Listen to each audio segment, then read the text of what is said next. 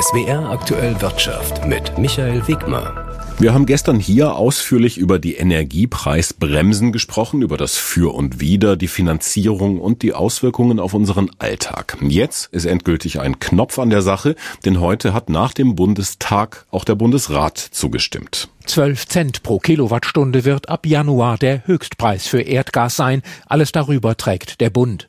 9,5 Cent beträgt der Preisdeckel bei Fernwärme und maximal 40 Cent kostet die Kilowattstunde Strom. Allerdings gilt die Preisbremse nur für 80 Prozent des üblichen Verbrauchs. Die Gesetze zur Energiepreisbremse sollen im März in Kraft treten. Der Kostenzuschuss für Januar und Februar wird dann nachträglich verrechnet. Wohnungseigentümer und Mieter müssen nicht aktiv werden. Die Erstattung übernehmen die Versorgungsunternehmen von sich aus. Der niedersächsische Ministerpräsident Stefan Weil, SPD, sagte im Bundesrat, die Energiepreisbremse könne helfen, eine tiefgreifende soziale Krise in Deutschland abzuwenden. Allerdings könne der Staat nur befristet einen Teil der Energiekosten übernehmen. Lothar Lenz, Berlin. Wenn wir über Energiepreise berichten, dann geht es meistens um uns, Verbraucherinnen und Verbraucher, oder um Unternehmen. Es gibt aber auch noch, ja, eine Ebene dazwischen, Menschen, die für Energieversorger arbeiten, dort vor allem in den Kundencentern und die täglich alle Emotionen rund um steigende Energiepreise direkt abbekommen. Es war gar nicht so einfach, einen Energieversorger zu finden, der uns das auch erzählt, aber meine Kollegin Jutta Kaiser aus der SWR Wirtschaftsredaktion hat Energie Südwest in Landau in der Pfalz besucht. Als ich Arne Kruse treffe, ist er gerade dabei, ein Brot in den Kühlschrank zu legen. Er opfert einen Teil seiner Mittagspause, um mit mir zu sprechen. Sonst hätte er dafür wohl keine Zeit. Denn er hat Dienst im Kundencenter von Energie Südwest in Landau.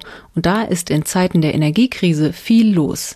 Der persönliche Kontakt vor Ort kann für Arne Kruse belastend sein. Wenn Ihnen jetzt ein Kunde gegenüber sitzt, der den Tränen nahe ist oder der außer sich ist vor Wut, müssen Sie natürlich sofort mit diesem Kunden jetzt umgehen und versuchen, sein Anliegen zu lösen und gleichzeitig aber auch ja, die Botschaft übermitteln.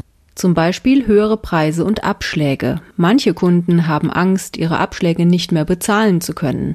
Das nimmt auch die Mitarbeitenden im Kundencenter mit. Früher haben sie diesen Dienst eine Woche am Stück gemacht. In der kommenden Woche hatten sie dann Bürozeit mit telefonischen Anfragen und E-Mails. Jetzt wird meist schon nach zwei Tagen gewechselt. Auch weil etwa doppelt so viele Menschen ins Kundencenter kommen wie früher.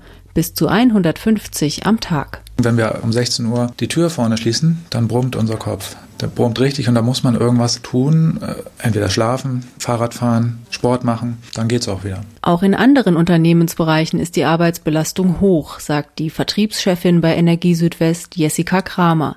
Auf einer Skala von 1 bis 10 gibt sie den Herausforderungen Aktuell eine 12.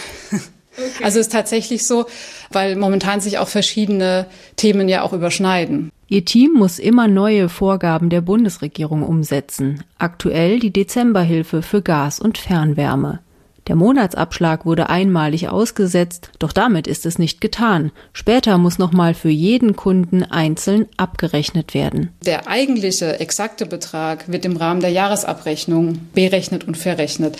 Dadurch, dass wir rollierend abrechnen, sind das bei manchen Kunden ist es dann im Januar der Fall, bei manchen im Mai und vielleicht bei manchen im September im nächsten Jahr. Und rund um den Jahreswechsel müssen auch die sogenannten Preisbremsen für Strom und Gas umgesetzt werden. Überstunden, die fallen aktuell definitiv an. Wir haben auch das Team aufgestockt und natürlich der Weihnachtsurlaub, der bei dem einen oder anderen auch kürzer ausfällt als geplant. Trotzdem wirkt die Arbeitsatmosphäre bei Energie Südwest in Landau angenehm ruhig. Hektisches Treiben würde wohl auch nicht helfen. Und für Kundenberater Arne Kruse ist klar, er macht den Job immer noch gerne. Auch gerade wenn Kunden Probleme haben, erlebe ich das als eine Aufgabe, dass ich versuche, dem Kunden da trotz allem ein gutes Gefühl zu vermitteln. Das ist schon auch eine Sinnhaftigkeit.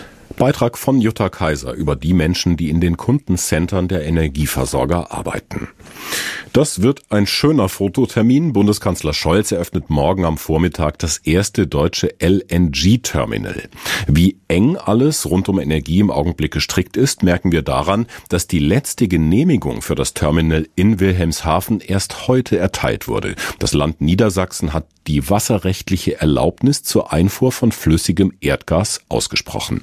Wo wir im Augenblick beim Thema LNG stehen und was noch geplant ist, erklärt mein Kollege Martin Polanski. Bislang hat Deutschland vor allem Erdgas über Pipelines bezogen. Mehr als die Hälfte davon kam aus Russland. Diese Importe sollen nun so schnell wie möglich ersetzt werden, unter anderem durch die schwimmenden Flüssiggas- oder auch englisch LNG-Terminals, wie die Höck Esperanza in Wilhelmshaven. Das Spezialschiff soll ab Mitte Januar runtergekühltes und damit verflüssigtes Erdgas von Tankern entgegennehmen und in ihrem Inneren wieder in Gas verwandeln, das dann über eine neu gebaute Trasse ins deutsche Gasnetz eingespeist wird. Zu den wichtigsten Flüssiggasproduzenten weltweit zählen die USA, Katar, Algerien und auch Australien.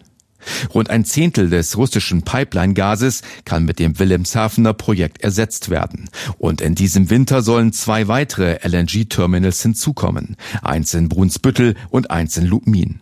Für den folgenden Winter sind weitere LNG-Terminals geplant, um dann insgesamt mehr als die Hälfte der Importe aus Russland zu ersetzen. Die verbleibende Lücke soll über zusätzliches Pipeline-Gas aus Norwegen und Flüssiggas über andere europäische Häfen geschlossen werden. Darüber hinaus ist der Bau fester Erdgashäfen hierzulande in Planung für die Zeit nach 2025, sowohl in Brunsbüttel als auch in Stade. Die Bundesregierung hat die Genehmigungsverfahren mit einem speziellen LNG-Gesetz deutlich beschleunigt. Kurze Fristen, vereinfachte Ausschreibungsregeln und auch verkürzte Verfahren zur Umweltprüfung. Umweltverbände kritisieren das, befürchten eine erhöhte Chlorbelastung des Meerwassers und erwägen Klagen. Finanziell stellt der Bund rund 10 Milliarden Euro bereit, um die alternative Erdgasversorgung in Gang zu bringen. So chartert der Bund fünf der sieben LNG-Spezialschiffe, die bis zum nächsten Winter in Betrieb gehen sollen. An den meisten Projekten beteiligt sind aber auch große Energiekonzerne wie RWE oder Uniper.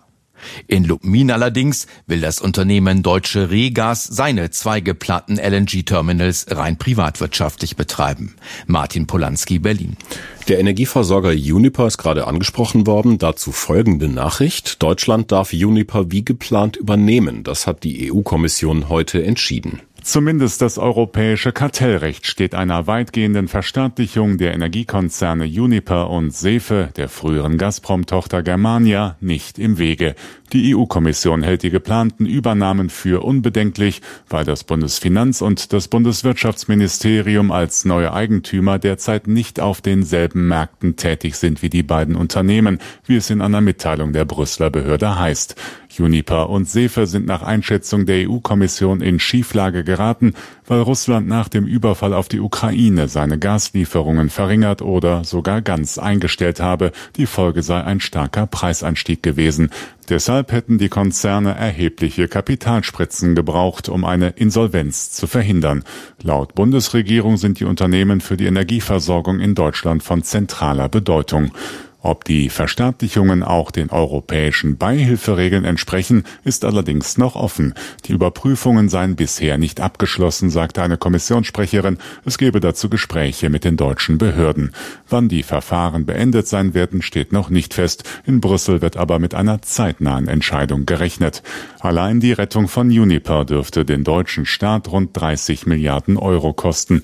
Die Aktionäre des Konzerns sollen bei einer außerordentlichen Hauptversammlung am Montag über die Pläne abstimmen. Stefan Überbach, Brüssel. Wir sind bei der Börse und da wirkt immer noch nach die Zinsentscheidung der Europäischen Zentralbank von gestern und vor allem die Aussagen dazu von EZB-Chefin Lagarde. Der Zinsschritt gestern mit 50 Basispunkten war zwar erneut ein bisschen zögerlich, aber die EZB-Chefin hat ausnahmsweise mal ganz deutlich gemacht, dass es weitere, auch harte Zinsschritte geben wird. Die Optimisten, die auf eine wie in den USA abflauende Inflation gesetzt hatten und auf entsprechend bald endende Zinserhöhungen, wurden in dieser Woche enttäuscht. Die Zinsen steigen weiter, höher als jedem Börsianer lieb ist. Denn bald könnte es für Festgeld vielleicht drei Prozent geben, wenn das so weitergeht. Dann würden sich viele Anleger von ihren Depots und Fonds verabschieden, Aktien den Rücken zukehren und den sicheren Hafen ansteuern. Das hat die Aktien in dieser Woche enorm unter Druck gesetzt. Banken gehören heute zu den wenigen Gewinnern. Auch deshalb, weil Geldverleih und Zinseinnahmen nun mal zum Kerngeschäft der Geldinstitute gehören. Gleichzeitig wandeln Anleger auf einem schmalen Grat. Denn Banken werden in Zukunft auch durch geschäftliche, aber auch private Insolvenzen auf einer Großzahl an unbedienten Krediten sitzen bleiben. Volker Hirt, ARD Börse, Frankfurt. Zum Handelsschluss hat der DAX seine Verluste vom Nachmittag etwas reduziert. Er steht bei minus 0,7 Prozent. Das sind 13.890 Punkte.